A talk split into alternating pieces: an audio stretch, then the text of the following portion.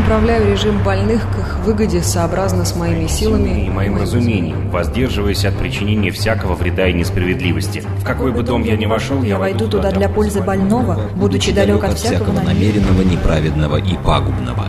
Я, я врач. врач. Программа о том, что помогает и что препятствует развитию здравоохранения в России и мире. О том, как жить, чтобы никогда не болеть.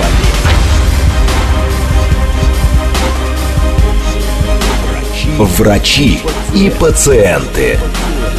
Программа предназначена для лиц старше 16 лет. Это программа «Врачи и пациенты» в студии Наталья Троицкая. Здравствуйте. Поговорим мы о заболеваниях глаз с нашим постоянным уже гостем, другом нашей программы.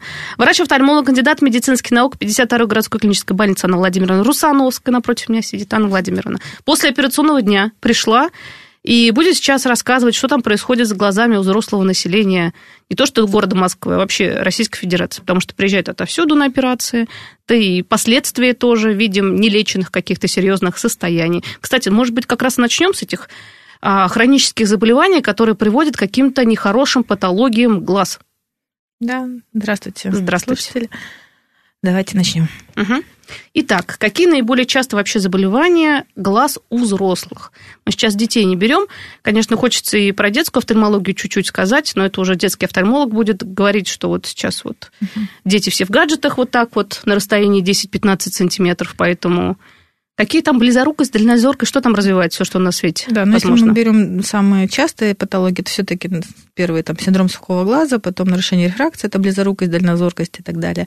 А далее катаракта, ну а дальше уже глаукома, диабетическая ретинопатия, э, отслойки сетчатки и так далее. Самые частые патологии, они, слава богу, не самые страшные. Ну, конечно, а более редко встречаемые, это более страшная история. Угу. Ну, будем говорить сначала, начнем, давайте синдром сухого глаза. Что это такое? И вообще он с, как, с какого возраста вот начинает, вот, вот, вот этот симптом уже появляется? Потому что у подростков, у детей, наверное, нет этого или есть? Нет, на самом деле, учитывая, что мы сейчас живем все с гаджетами в руках, угу. любой экран, который мы берем в руки, он ведет к тому, что мы реже моргаем.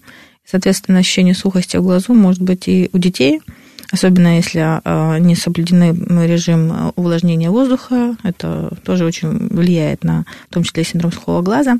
Вот. Ну, больше, конечно, чаще жалуются люди э, в более взрослом состоянии, э, женщины после менопаузы и так далее. Но в целом сейчас мы все подвержены этим, этому синдрому, так как постоянно находимся в, с гаджетом в руках. Так, а вот э, как понять, что этот синдром у тебя есть, и с чем-то с другим не спутать? Потому что же есть какие-то другие состояния когда глаз слезится. Вот. Конечно, поэтому как это, единственная рекомендация на все времена сходить к офтальмологу прежде а всего. А мы, не, мы не дойдем, мы быстрее дойдем до аптеки. Нет, нет, это плохая история, потому что синдром сухого глаза может скрывать такие патологии, как нарушение рефракции, это те же, и более серьезные, там, повышение глазного давления и так далее. Поэтому сначала идем к офтальмологу и исключаем все другие патологии, причины того, что вам слезится глаз или там еще не соринки в глазу и так далее.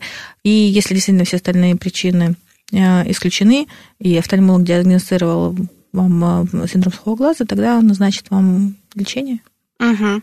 А, как правило, синдром сухого глаза – это уже навсегда состояние, типа хроническое? То есть всегда нужно поддерживать как-то капельками или что-то ну, такое? Ну, если меняется, да. меняется состояние окружающей среды, то есть если вы были в сухом помещении, купили увлажнитель и так далее, и другие не э, характерные для этого изменения в окружающей среде, они меняются, то синдром сухого глаза уходит. Если это эндогенная причина синдрома сухого глаза, то, конечно, постоянно нужно ли решать эндогенные причины или находиться на так называемой заместительной терапии специальными каплями. Угу. А вот какие хронические заболевания, как правило, точно есть синдром сухого глаза и вообще какие-то проблемы начинаются с глазами? Ну, сейчас я буду говорить, наверное, непонятные слова. Синдром Шегрена есть такая патология. Это так аллергологи, эндокринологи этим занимаются, и другие патологии. При сахарном диабете чаще часто нарушается секрет мебомимых желез, который вызывает э, так, так называемый синдром сухого глаза и так далее. То есть здесь э, мы сначала идем к офтальмологу, и, э, и также ваш терапевт, который знает вашу патологию общую, может быть, ну, то есть у вас обычно в карте, особенно москвичей, есть сейчас общая карта, офтальмолог может зайти посмотреть все ваши параллельные заболевания и может сделать вывод, что из общих болезней может привести к синдрому сухого глаза. Угу. Интересно, на самом деле. Да и вообще думаю, что если есть какие-то проблемы хронические с здоровьем, за глазами нужно внимательно следить, потому что вот мы перед эфиром как раз про э, сахарный диабет угу. говорили, про который как бы вот люди есть, вот есть сахарный диабет у человека, он говорит, я за ним слежу, за сахаром слежу, а за всем остальным не слежу. Да, За глазами тоже не слежу. Ну, как-то вроде бы врач говорит, причем призывает, смс приходит, вам нужно пройти углубленное обследование. Угу. Ну, конечно, ладно, как-нибудь дойду. Да. И все на этом. Ну, вообще, любому человеку после 40 лет, в принципе, даже без э, диабета нужно проходить ежегодный осмотр офтальмолога. Раз в год? Обязательно. Мерить mm. глазное давление и так далее. И э, если у вас есть сахарный диабет, то осмотр с расширенным зрачком – это основная забота офтальмолога раз в год э, при э, любой стадии диабета. Поэтому здесь важно, очень важно э, не забывать об этом, и это может спасти вам зрение на самом деле. А вот если, ну, в общем, как понять, что у человека, у которого есть сахарный диабет, уже развивается какое-то заболевание? Потому что вот мы как раз только-только немножко общались, да, что mm-hmm. был пациент, сказали, что пришел, а один глаз не видит уже. Он говорит, а я не замечал, что он не видит. Да, к сожалению, это бывает, это нередко бывает. А, люди случайно умываясь утром в какой-либо из дней, перекрывают э, здоровый глаз и понимают, что другой глаз не видит. Поэтому здесь очень важно, в принципе, я бы, наверное, всем людям, неважно, есть у вас диабет или нет, а, порекомендовала там утром правило вести себя, проснувшись, закрыть один и второй глаз, просто посмотреть а, видит ли так же глаза, как вчера, потому что есть такая синдром, мозг может пенализировать, то есть перекрывать изображение с худшего видящего глаза, и вы можете просто не замечать то, что один глаз не видит. И это достаточно трагические ситуации, потому что когда это замечается, как правило, уже сделать мало что можно или ничего нельзя сделать. Поэтому это одно из правил. И второе правило, конечно, ходить на более углубленные обследования к офтальмологу хотя бы раз в год. Углубленное обследование – это какое? Это не просто пришел, посмотрел, проверил зрение – буквы прочитала или что-то вообще как сейчас? Ну, нет. Это я спрашиваю, вот слушайте, вот сидит тут перед вами сапожник без, без сапог, на самом деле, офтальмолога последний раз, каюсь, не была лет пять. Ну, мы уже каюсь. обсудили этот вопрос. Да, да, да, да. Все, вот так думаю по призываем, поводу. призываем к профилактике, за собой следить. Нет, за всем остальным смотрю. А угу. вот до глаза, вот ну, на самом деле, когда уже что-то начинает болеть, конъюнктивит какой-нибудь, ячмень или как со зрением проблем, вот это бежишь. А пока ждешь. Что ж там? Да, мы все такие, ну, иногда кому-то за это приходится платить потом много. Поэтому лучше напоминать себе, что один раз в год донести до, как бы пройти чекап, так называемый, это может сильно помочь потом, не только офтальмологу, в принципе, все остальные системы проверить тоже. А вот, поэтому здесь в стандартное обследование обычно входит там изометрия, то есть э, проверка зрения, проверка давления, осмотр под э, так называемой щелевой лампой, когда доктор смотрит все структуры глаза, осмотр глазного дна хотя бы с узким зрачком, по показаниям зрачки расширяются и смотрятся широким зрачком. Это стандартное обследование, которое, в общем-то, если вы придете к офтальмологу, вам проведут. Угу. Ну, то есть это вот обследование а, с каплями, да, как понимаю, на расширенном зрачке? Если показано расширение зрачка, то да. А можно вот, ну, как бы просто многие офтальмологи, да, вот говорят, что, по крайней мере, вот, что обязательно нужно всегда на расширенном зрачке смотреть, потому что можно что-то пропустить. Это идеальный вариант? Да.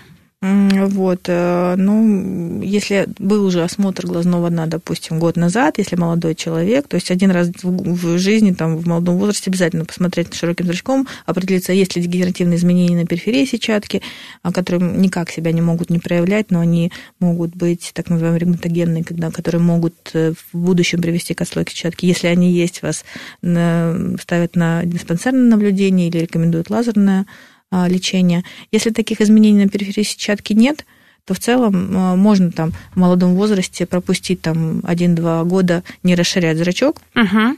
Допустим, пусть это будет раз в 2-3 года расширить зрачок, посмотреть, ничего ли не изменилось, потому что дегенеративные изменения могут со временем появиться.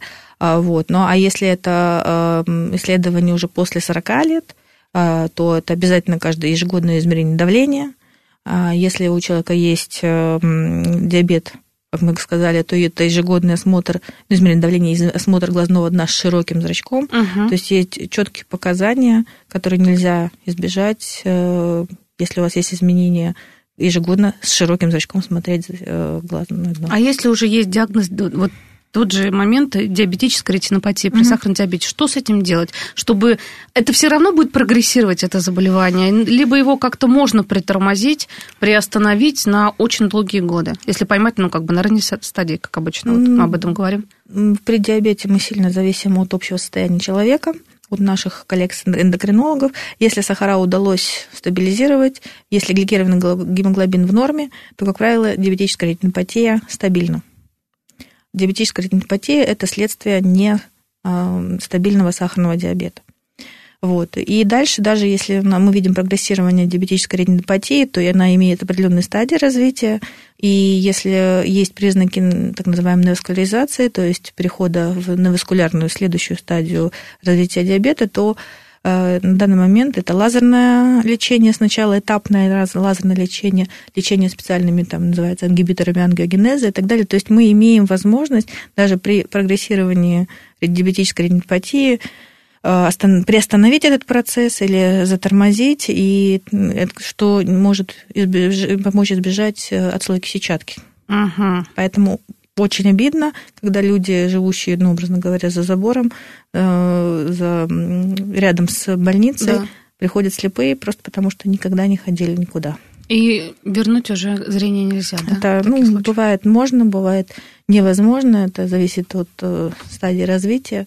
Ну, это гораздо слож, более сложные операции и этапное лечение, и, естественно, вернуть зрение до 100% в таких случаях бывает невозможно очень часто. Поэтому еще раз говорю, что очень важна стабилизация диабета, очень важно контрольные осмотры у офтальмолога, не забывать про это. Вот раз в год обязательно как да. раз на раскрытом зрачке, на да? Зрачок. Расширенный зрачок обязательно. Mm-hmm. Вот это будем знать.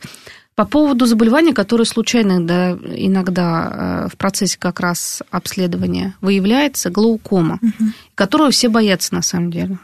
Не так боятся. Большинство пожилых людей, кто столкнулся, угу. вокруг них окружение, по крайней мере, это вот моя личная статистика, угу. у них начинается паника что не дай бог. Почему? Потому что прочитали много чего интересного в интернете, угу. со всеми там пообщались, что глаукома это неизлечимое заболевание, угу. что оно будет только прогрессировать, все хуже, хуже, хуже, хуже, хуже, хуже. Угу. И вот ищут волшебных специалистов, как вот это все затормозить, может быть, какие-то волшебные капельки и прочее, прочее. Вообще, что такое глаукома и в каком возрасте, как правило, она появляется?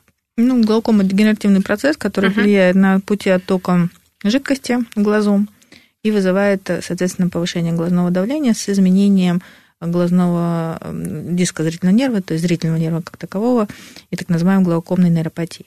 То есть э, это длительный процесс, и важно его диагностировать на начальных этапах, когда кроме повышенного давления, которое выявляется а, именно при обследовании, глаз не беспокоит, не болит, и незначительных изменений там, в полях зрения и в структуре глаз... Зрительного нерва, больше никаких изменений нет. То есть в обычной жизни человек никогда не, не заметит случайно.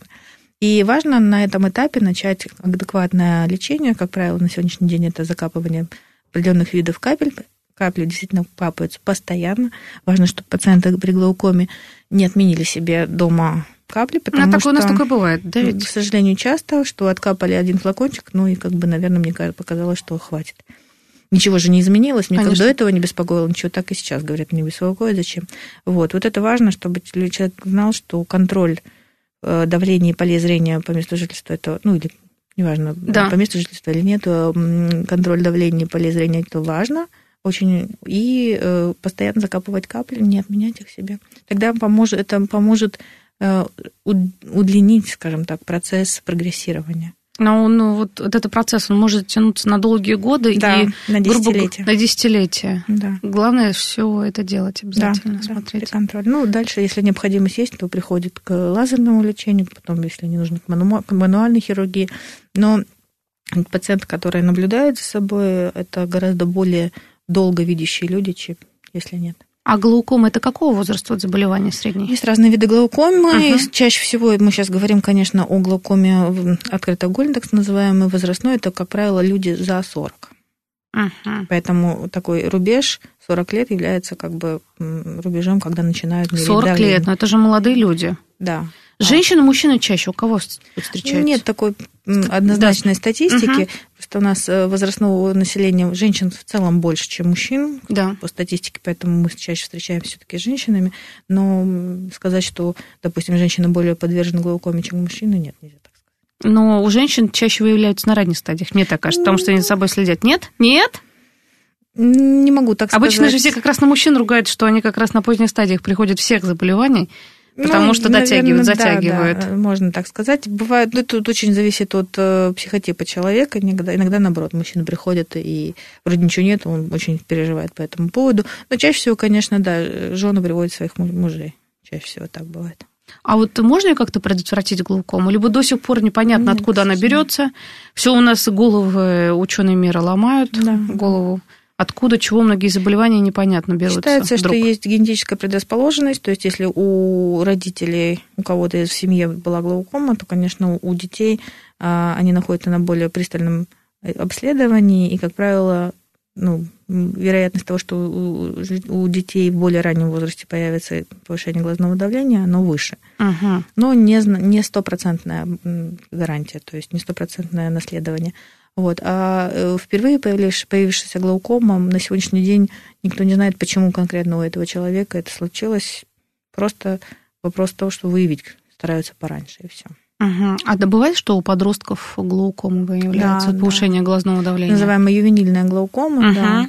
Есть и врожденная глаукома есть, О. но там это нарушение вообще строения э, в углу передней камеры, это другой немножко как бы механизм, но по сути он приводит к тому же, что и взрослая глаукома к нарушению оттока жидкости из глаза. Ну, просто это печально, если да. в таком возрасте э, уже такой диагноз есть. Печально, и она плохо диагностируема, потому что мало кто настроен на диагностику глаукомы в молодом подростковом возрасте. Угу. Поэтому следим за давлением глазным. Да. да. Потому что все начинают путать глазное давление и, в принципе, давление. Да, да, Очень да. часто путают, на да. самом деле, что с давлением у меня все в норме. Да, Причем да, да. здесь это? Если здесь все везде хорошо, то и там тоже хорошо. Да, что да, же вы мне тут? Так. Но на самом деле это разные вещи и да. по-разному. А, кстати, как вот мерить глазное давление врач в стационаре? Ну, сегодня есть э, так называемые скрининговые исследования, очень, очень удобные. Это пневмотонометрия, так называемая, когда человек садится воздухом, воздухом э, и меряется Э, давления.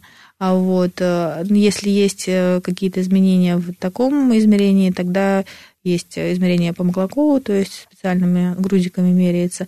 В мире применяется изменение по Гольдману, то есть тоже планационный метод. То есть, ну, это методы есть неконтактные, есть контактные. А самый лучший какой золотой стандарт? У нас Маклаков, в мире по Гольдману, ну, в принципе, они похожи. Немножко uh-huh. по-разному в разных местах там сидят, здесь лежа. Ну, в принципе, они похожи. Самое главное выявить на ранней стадии и уже да. начинать лечение да, активное. Да. Это о глаукоме поговорили. Ну, как правило, какой прогноз? Если ранней стадии, то 10, 20, 30, 40 лет у нас есть активности. Очень по-разному. Uh-huh. Очень по-разному, но больше 10 точно, а дальше все зависит от э, степени прогрессирования, от э, правильности контроля и так далее, и так далее. 20-30 лет тоже человек может остаться. Понятно, поля зрения, скорее всего, будут постепенно снижаться, сужаться, но видящим он может остаться. Вот по поводу заболеваний, которые снижают остроту зрения, какие они? Какие вообще болезни снижают? Ну, их очень много. Частота два вот чаще, перечислим, да. Чаще всего, угу. ну, сегодняшний на, на слуху это, наверное, катаракта, это постепенное снижение зрения. А вот. Э, нарушение фракции это не является, не считается снижением зрения, потому что если человек в очках видит 100%, это считается ну, как вариантом нормы. Uh-huh. А, вот. Ну, и кроме катаракты, это отслойка сетчатки, это более экстренная, более серьезная причина снижения зрения, там, гемофтальмы кровоизлияния внутрь глаза, опять же, диабетической ретинопатии, ну и много разных там, нарушения в центральной зоне сетчатки, дегенерации возрастные, так называемые, ну и очень много других синдромальных э, моментов, там нарушение кровообращения, к сожалению, так называемый инфаркт или инсульт в глазу, то есть тоже может резко снизить зрение, к сожалению, здесь мало что можно сделать, потому что у нас есть несколько часов, как правило, человек не, не замечает первые несколько часов, что что-то случилось, и поэтому потом... Инфаркт, мало... инсульт глаза? Нарушение кровообращения в артерии глазной. А, так же, как, а ну, по каким причинам такое состояние может так, быть? Так, такое же, как и причина инфаркта, если инсульта или инфаркта, то есть тромбо, тромб подрывается и а, забивает сосуд внутри глаза. И, соответственно, если это центральный сосуд, то зрение пропадает совсем. Если это более периферичный сосуд, то может выпадение быть таким неполным. Угу. А как вот понять, что что-то происходит не то? Ну, заметить, что, заметить, что резко снизило зрение. То есть боли никакой нет? Никакой. Никакого онемения? Ничего. И это не сразу там с двумя глазами, а с одним может произойти, ну, да? Чаще всего это все-таки один, потому что если есть э, где-то атеросклеротическая бляшка и отрывается тромб, он все-таки в один глаз летит. Ну, конечно, в два глаза тоже бывает, но это очень трагическая история, это редко бывает. Как правило, это один глаз, и, как правило, люди, к сожалению, не замечают. Угу. Поэтому нужно обязательно проверять зрение, как мы уже сказали, с утра. Ну, Каждое утро? Хотя бы, да. да, да. Один глаз, потом второй да. раз э, глаз закрываем ну, ладонью да. и смотрим, все да. ли все в норме. Ну, при нарушении кровообращения таких серьезных, как правило, там есть несколько часов всего, как и при инсульте, поэтому важно а, это заметить. Редко кто у нас это замечает, к сожалению. Люди, когда приходят, мы уже видим чаще всего последствия, с которыми ничего сделать нельзя. То есть человек так и будет плохо уже видеть, да? Угу. То есть тут ничего не изменишь. В таком случае, да.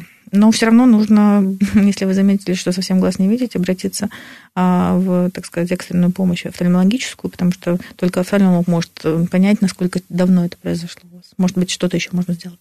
Угу. Спасибо. Вот не знала, что такое вот есть. А вот по поводу, мы, думаю, катаракты поговорим угу. сейчас, перейдем к другим заболеваниям, а их предостаточно. Катаракта на сегодняшний день, в принципе, все уже, наверное, кто ну, знает на слуху это, что катаракта – это заболевание, которое лечится только хирургически.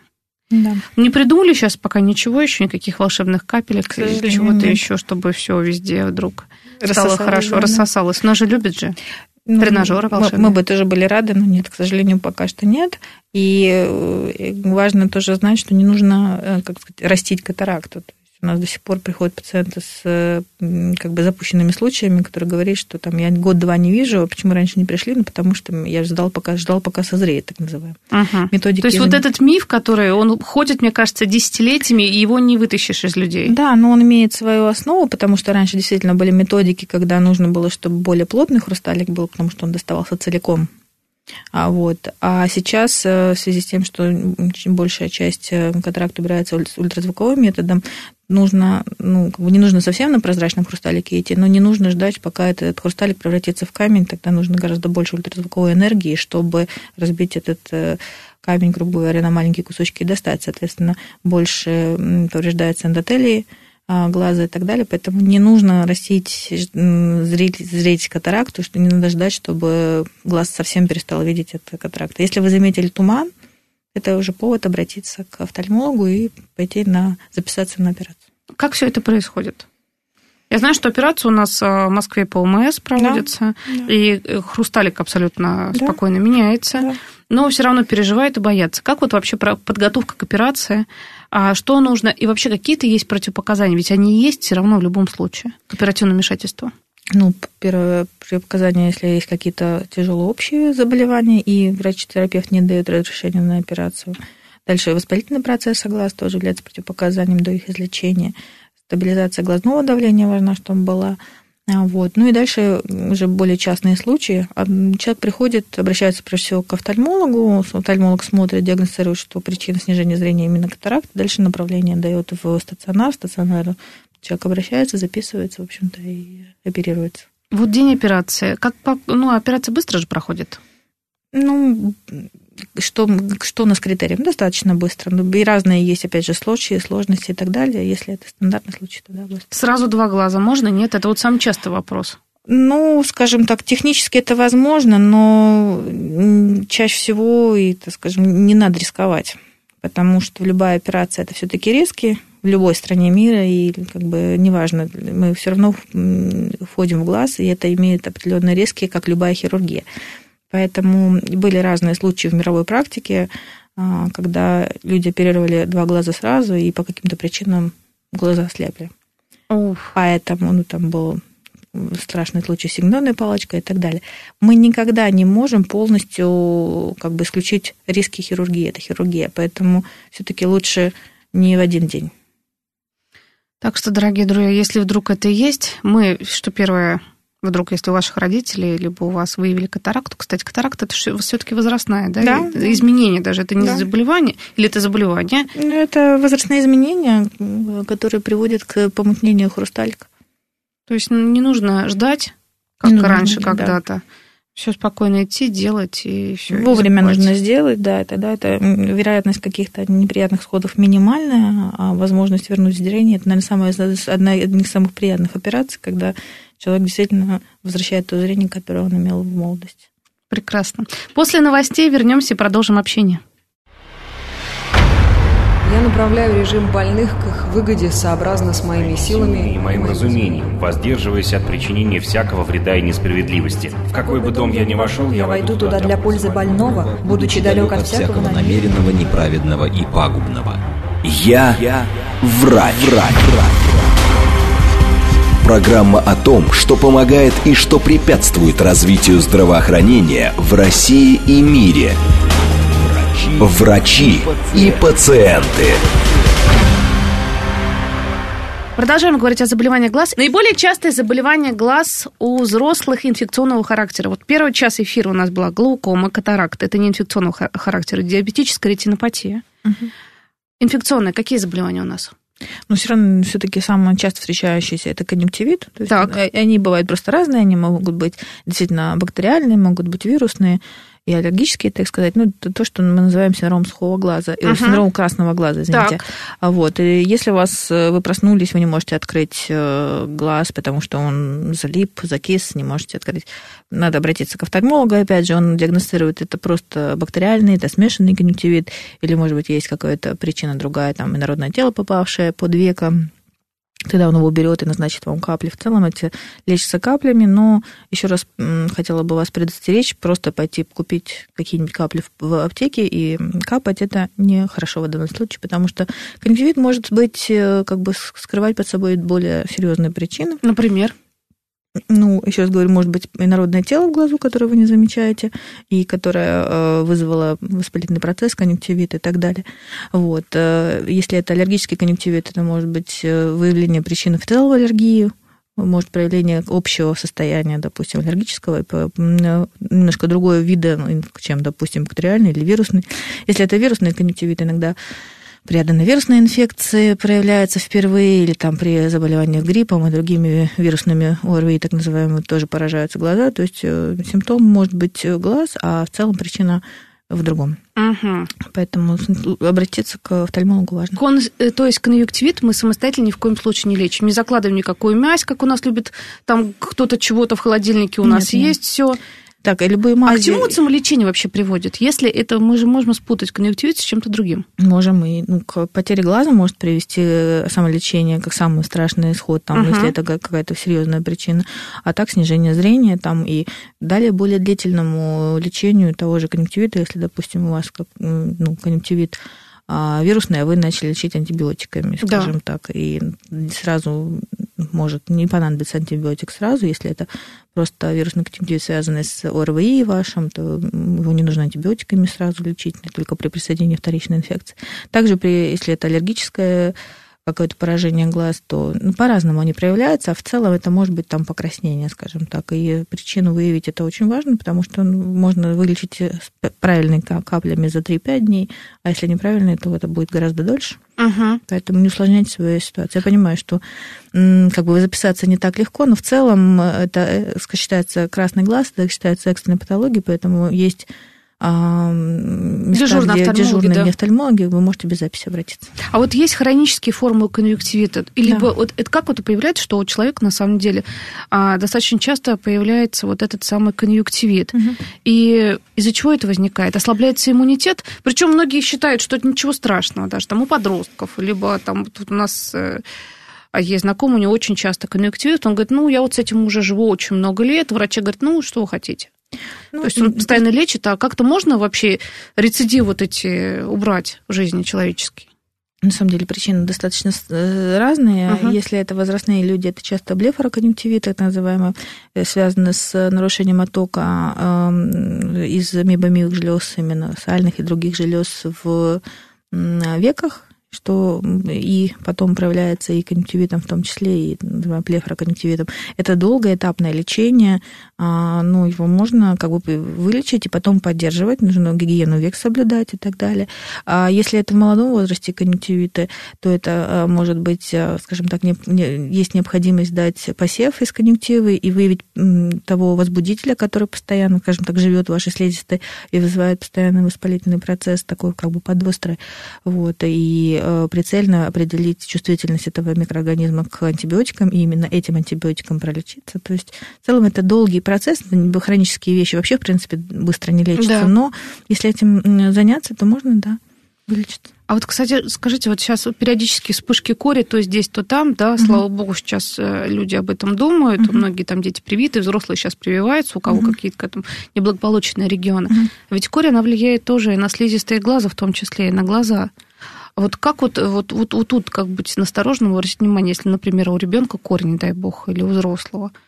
Ну, как правило, э, ну, вы все равно лечитесь у инфекциониста. Да. И дальше уже при появлении а, каких-либо глазных проявлений, э, если это дома, то как бы с инфекционистом обсуждаете этот вопрос. Если госпитализировали ребенка или взрослого, то там обязательно будет офтальмолог, который посмотрит вас. А, вот. Э, ну и это, конечно, бывает, корь еще страшна, в, если вдруг заболела беременная женщина, тоже есть, могут быть изменения у плода, но это конкретный случай, нужно смотреть на каком сроке и так далее, это уже э, акушер-гинекологи вам обсудят. И, конечно, важно, корь uh-huh. это та проблема, которая связана с не вакцинацией, да. с отсутствием вакцин, поэтому сейчас важна иммунизация, если нет а, вакцина от кори, она сделана больше 10 лет назад, и вы сдали антитела, и они ниже нормы, то сейчас важно, особенно в Москве, где есть вспышка, сделать прививку, потому что это реально может спасти вам жизнь. Конечно, об этом стоит задуматься уже очень давно, на самом деле. Ну, когда-то, вот смотрите, опять же мы к тому возвращаемся, это вот немножко я отхожу от темы глаз, угу. но для нашего организма стараюсь, на самом деле, угу. потому что Раньше в Советском Союзе ставили прививки абсолютно все. Mm-hmm. И не было никаких вспышек. Забыли, что такое корь, краснуха. Mm-hmm. Скарлатина, коклюш, правда, да. да, коклюш вообще, что это такое? Сейчас все цветет и пахнет, потому mm-hmm. что вот этот слой антипрививочный. Да. Стал большим. И да. да, да. К сожалению, это так. Поэтому раньше э, действительно люди, которые нельзя было делать прививки от аллергические какие-то реакции и так далее. Если они не прививались, они, их вероятность их, им заболеть была крайне мала. Да. А сейчас, У них такая защита была вокруг. Да, вокруг не было кому передать это. Сейчас, к сожалению, ситуация изменилась, и, в общем, мы имеем то, что имеем. А вот, и, ну, поэтому, э, если есть реальная э, э, возможность избежать болезни, то это, конечно, нужно сделать, потому что последствия гораздо более серьезные. И если там, допустим, 10 лет назад вероятность, если ты не привит, заболеть курью была крайне мала, то сейчас она многократно выросла, мы видим, что происходит. Поэтому логично и, в общем-то, адекватно если не было прививки. И, ну, можно сдать, вы могли переболеть корью как-то незаметно, поэтому да. важно взять, взять, сдать иммунитет, антитела взять с крови. Если тел нету, то нужно прививаться. Вот так. Это вот мы отошли, у нас такое лирическое, но очень правильное отступление было. Возвращаемся к нашим глазам. Ячмень, что такое? Ячмень. На ну... глазу. Ну, ну правда, это еще... когда вы да. увидели, утром проснулись, века отекшее, болит да. и так далее. Ну, опять же, история такая же, что нужно обратиться к офтальмологу в зависимости от того, на какой стадии развития или ячмень.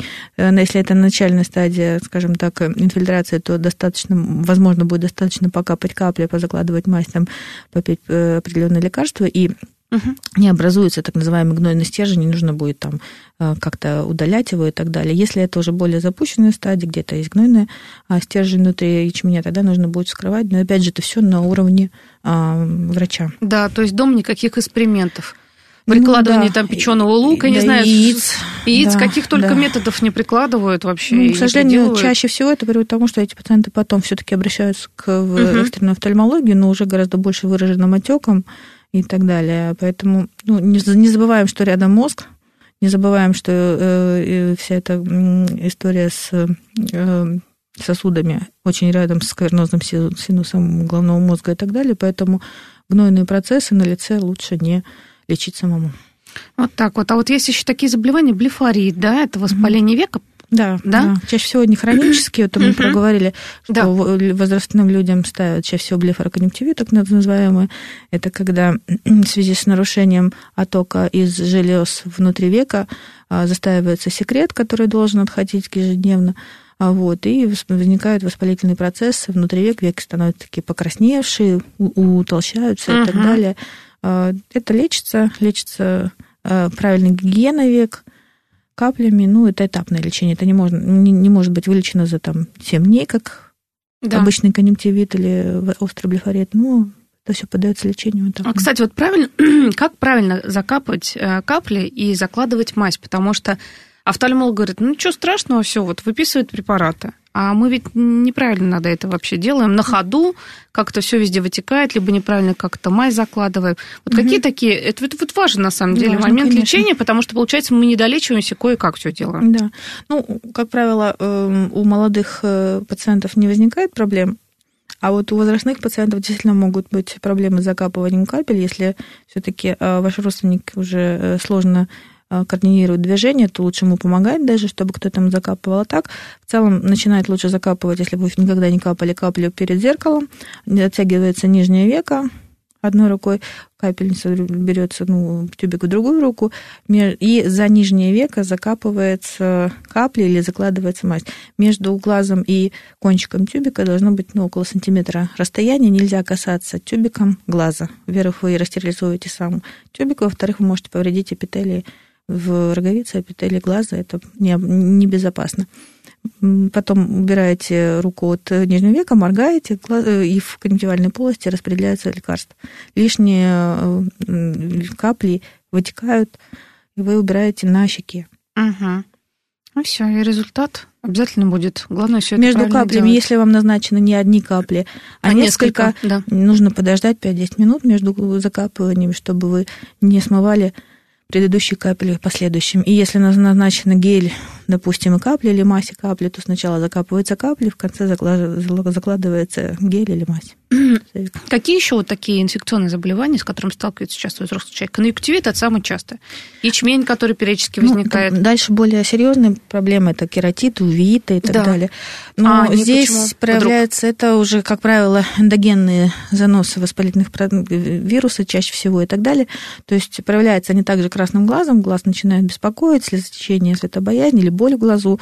И ну, здесь от вас зависит только то, что вы пришли к офтальмологу. Дальше офтальмолог ди- дифференцирует степень поражения. Это просто конъюнктивит, и тогда вы капаете капли, идете домой, или это более серьезное повреждение уже более глубо- глубоких структур, тогда это более серьезное лечение, вас направляют уже, как правило, в стационар. Мгм. Травма глаз. Хотелось бы вот об этом поговорить, потому что, в принципе, ну, вообще, мне кажется, это все сезонные такие вещи встречаются, травма глаз. Ну, все-таки бум Да, мы прошли с вами. новогодние праздники. Да. Это шампанское, Мгм. петарды и так далее. Это страшно, на самом деле. страшно, да, это, ну, это ужасно.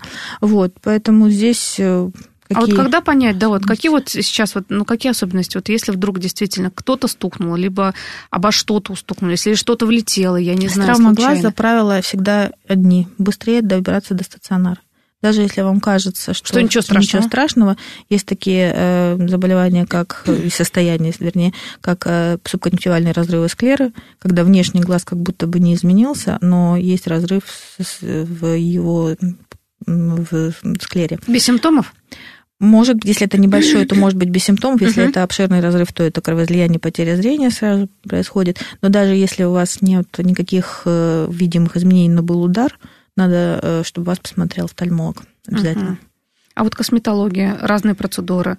Я не говорю про блефаропластику, которая это Мгм. вообще как бы, да, действительно, ну, серьезный момент. Можно что-то зацепить, задеть или что-то. Но это хирургическое вмешательство. Мгм. Я говорю про всякие наращивания, я не знаю, приклейки, какие-то ресницы, Мгм. что-то еще, вот это вот, татуаж, глаз, все остальное. Вот э, здесь.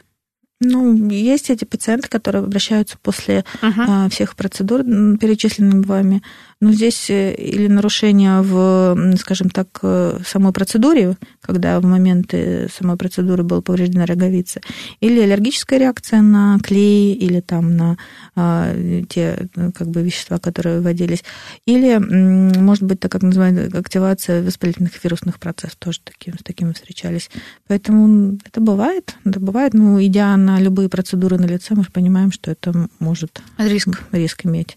Поэтому каждый выбирает что важнее. Если вдруг чего-то покраснело, слезятся глаза, то нужно... В офтальмологию едем быстро, да, быстро. Потому mm-hmm. что все, все, что угодно может быть. С чем сталкивались вот так вот? Ну, с активацией вирусных процессов, с кератитами, связанными с повреждением а, эпителия во время процедуры. А иногда приходилось снимать э, как бы наращенные ресницы, потому что была аллергическая реакция. Поэтому всякое бывает. Слава богу, это не бывает очень часто. Да, да, да. ну, бывает.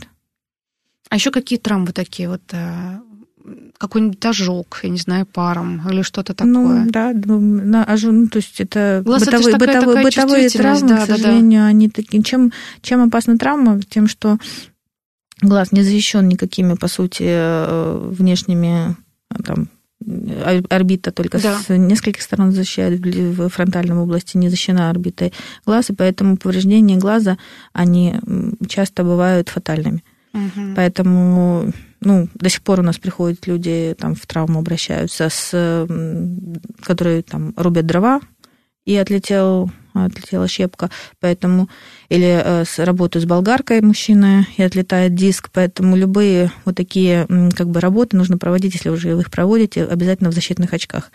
Опять же, работа с болгаркой, может диск отлететь, а может просто окалина, это самое частое вообще обращение, да. поэтому понятно, что очки запотевать могут, и людям неудобно, они их снимают. Вот в момент как раз, э, когда вы их сняли, может прилететь болгарка, скакалина. Э, Поэтому ну, здесь соблюдение техники безопасности очень важно, потому что, как мы говорим, у нас глаза два, один первый, второй, последний, сильно да. как бы не разбежишься, поэтому важно. Бытовые травмы, к сожалению, достаточно часто. А если какие-то лакокрасочные изделия или что-то лак, я не знаю, Ну, это химические ожоги, химические поэтому ожоги, да. при химических ожогах правило всегда тоже одно. Обильно на месте ожога промываем проточной водой, угу. и дальше, чем быстрее, тем лучше едем в стационар.